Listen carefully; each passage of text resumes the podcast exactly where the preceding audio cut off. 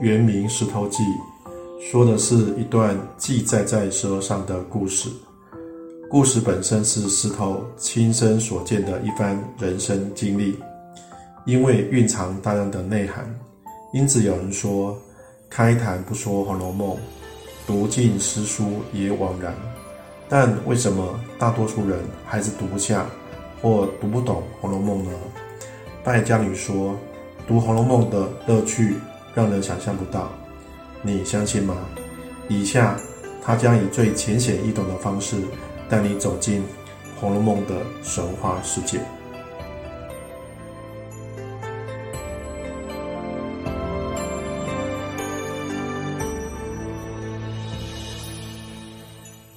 大家好，我是败家女，欢迎收听我的节目。《淮南子》这本书中有一个这样的故事：很久很久以前，水神共工被火神颛顼打败，他在盛怒之下，用头撞断不周山的天柱，于是天倾西北，地陷东南。女娲不忍心百姓受苦，于是炼出五色石补天，则神鳌之足，称四极。平洪水，杀猛兽，帮助人类度过了危机。那《红楼梦》开卷第一回就运用了这段神话。传说女娲炼石补天之时，于大荒山无稽崖炼成高十二丈、见方二十四丈大的顽石三万六千五百零一块。最后，女娲只用了三万六千五百块，单单剩下一块未用，丢弃在青埂峰下。心细的听众一定注意到，这些数字分别代表着十二月份、二十四节气、三百六十五天和一百年，象征着天理循环、周而复始的道理。而此时，自今千百年锻炼之后，灵性已通，来去自如，可大可小。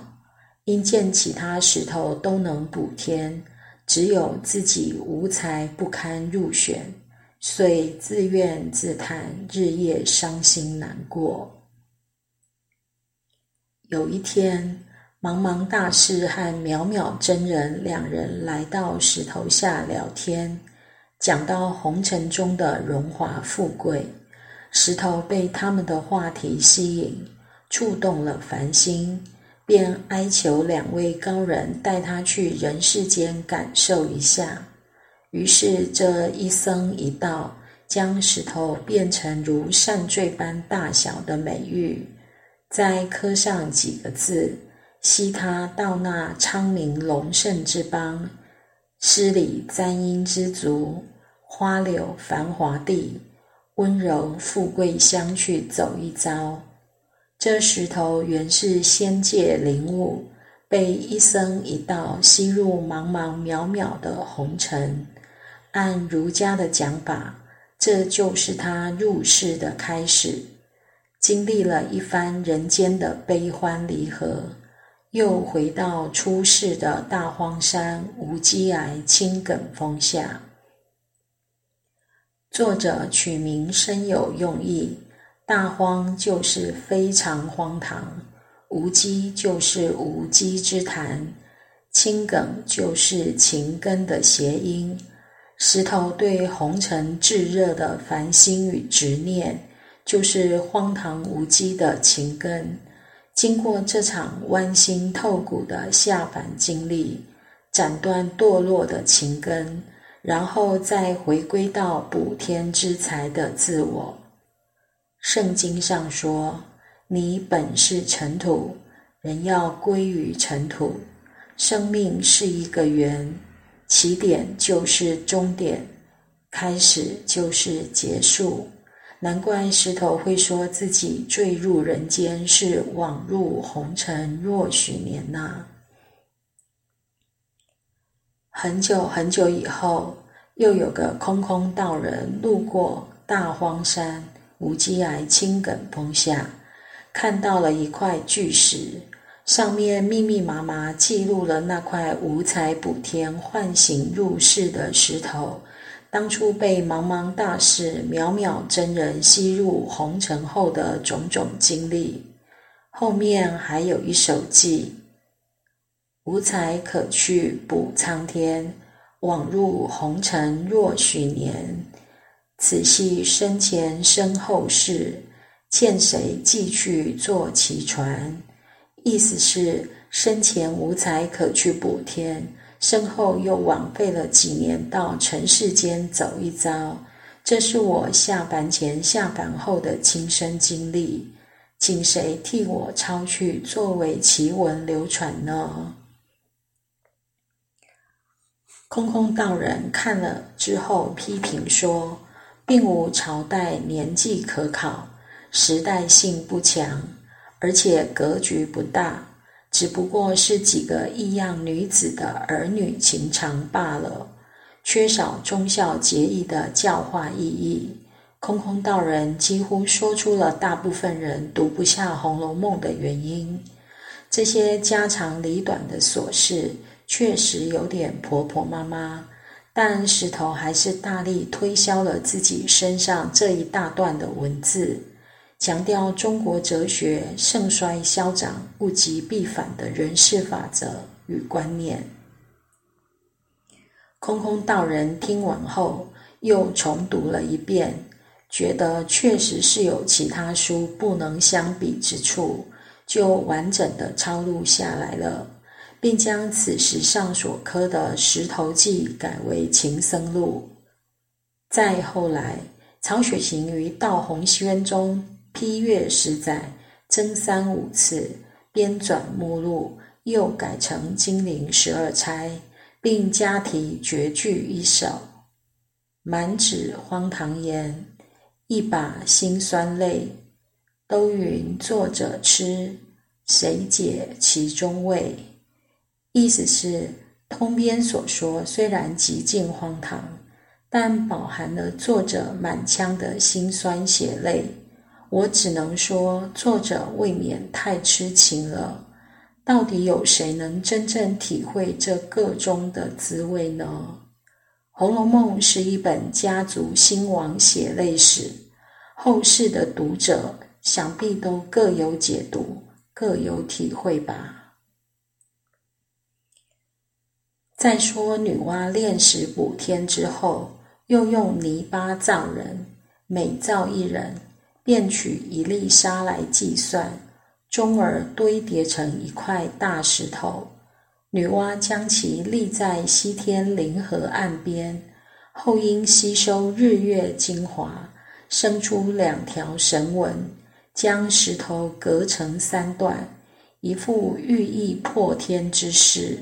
女娲于是施法封住他的魔性，并将此石移往鬼门关。黄泉路、忘川河、奈何桥边，封他为三生石，掌管前生、今生、来生三世因缘轮回。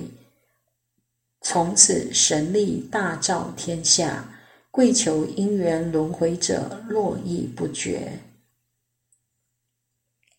三生石畔原定三生，《红楼梦》又以此佛教神话为本。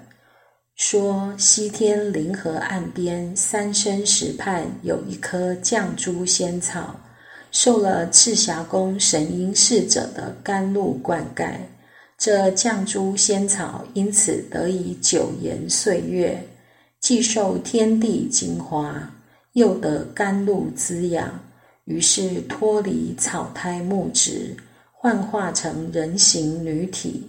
整天在离恨天外游荡，饿了就吃蜜青果，渴了就喝灌愁水。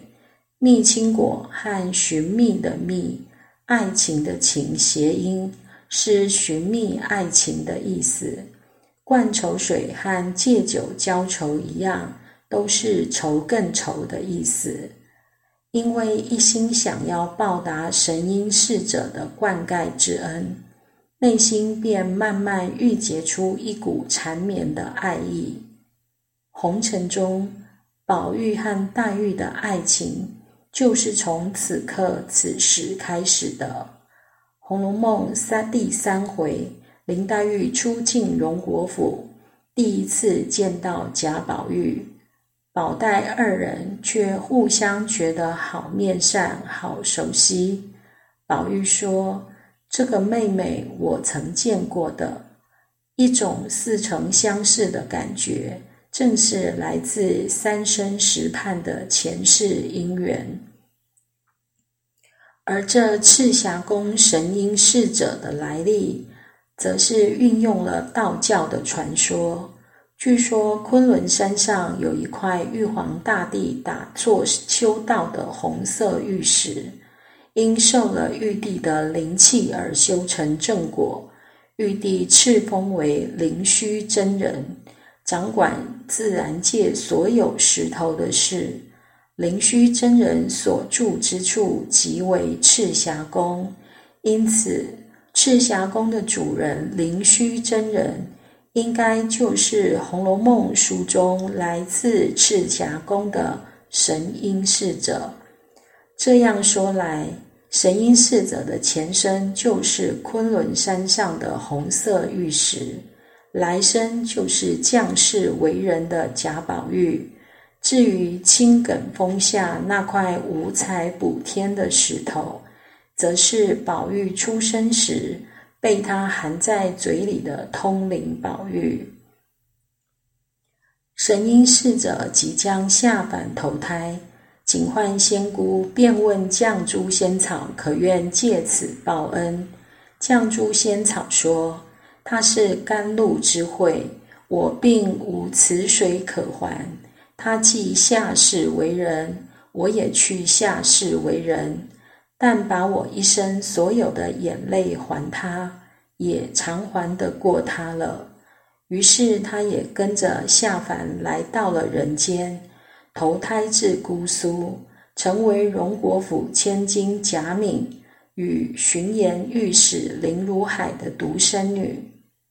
由于绛珠是红色珠子的意思，因此黛玉还的是流出血的眼泪。还泪之说，不仅仅是痛彻心扉的爱情，还是惨绝人寰的斑斑血泪。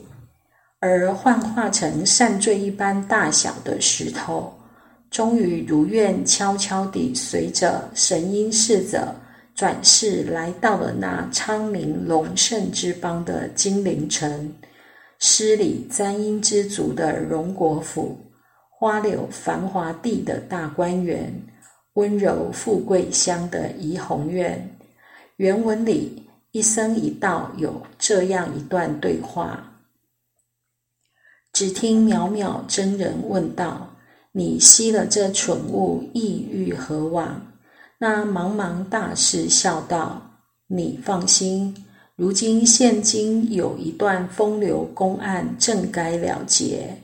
这一干风流冤家尚未投胎入世，趁此机会，就将此蠢物夹带于中，使他去经历经历。由此可知，贾宝玉跟通灵宝玉在前世完全没有关系。”宝玉会衔玉而生，都是混进了这个蠢物。但贾宝玉的前身神瑛侍者，是昆仑山上红色玉石修炼而成，也是一块石头转世。因此，木石前盟的石，说的不是青埂峰下五彩补天的五色顽石，而是他自己前身的前身。来自昆仑山的红色玉石，这从宝玉天生嗜红爱红的怪癖就能得到印证。《红楼梦》第八回，贾宝玉到恒武院来探望生病的贾薛宝钗，透过薛宝钗的眼睛，我们得以仔仔细细看清楚通灵宝玉的样貌。原文说。宝钗托于掌上，只见大如雀卵，灿若明霞，莹润如酥，五色花纹缠护。这就是大荒山中青埂峰下那块顽石的幻象。意思是，这块玉的体积只有麻雀蛋一般的大小，而且晶莹通透如明亮的彩霞，质地温润光滑，有五种颜色的纹理缠绕在上面。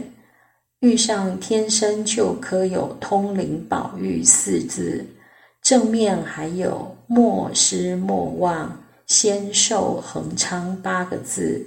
反面则有一除邪祟，二疗冤疾，三知祸福，说明这块玉相当于贾宝玉的护身符，它有辟邪、治病、预知祸福的功能。宝玉不能失去它，否则生命必然受到威胁。第二十五回。赵姨娘和马道婆对王熙凤和贾宝玉念咒语施巫术，导致两人中邪发疯，差点一命呜呼。幸亏一僧一道适时出现，对通灵宝玉施法念咒，并叮嘱贾政道：“此物已灵，不可亵渎，悬于卧室上坎。”将他二人安在一室之内，除亲生妻母外，不可使阴人犯冲。三十三日之后，包管生安病退，复旧如初。可见通灵宝玉确实可以帮助贾宝玉消灾解厄，而三十三天就是三十三重天的意思。俗话说。三十三重天，离恨天最高；四百四十病，相思病最苦。贾宝玉的相思病始终来自于离恨天外降诸仙子转世的林黛玉，可见一生一道其实是有意度化贾宝玉的。《红楼梦》整个故事都由幻化成通灵宝玉的顽石所记。所以在第十五回，秦金卿得去馒头庵中，贾宝玉要跟秦钟算账。原文写道：“未见真切，未曾记得，此系一案，不敢串床。”意思是说，我没看到，所以没记下来。这件事是个悬案，我也不敢杜撰捏造。为什么没看到？因为当天凤姐生怕通灵宝玉弄丢了，所以把它压在自己枕头底下。通灵宝玉看不到睡在外面的贾宝玉和秦钟那晚发生了什么事。连这样的细节，《红楼梦》的作者都有考虑到，简直不可思议。通灵宝玉记下的第一个故事是。甄士隐梦幻是通灵，贾雨村风尘怀闺秀。从甄士隐和贾雨村的一段交往，从地县东南的苏州城霍氏开始，《红楼梦》由魔幻转入现实。甄士隐后来随跛足道人归隐而去，不知所踪。贾雨村则粉墨登场，积极入世，暗示着这些故事真是已经隐去，但不会失真，只剩假语村言，所以也不必当真。下一集我们要说贾宝玉的前世今生，有兴趣的朋友欢迎继续收听。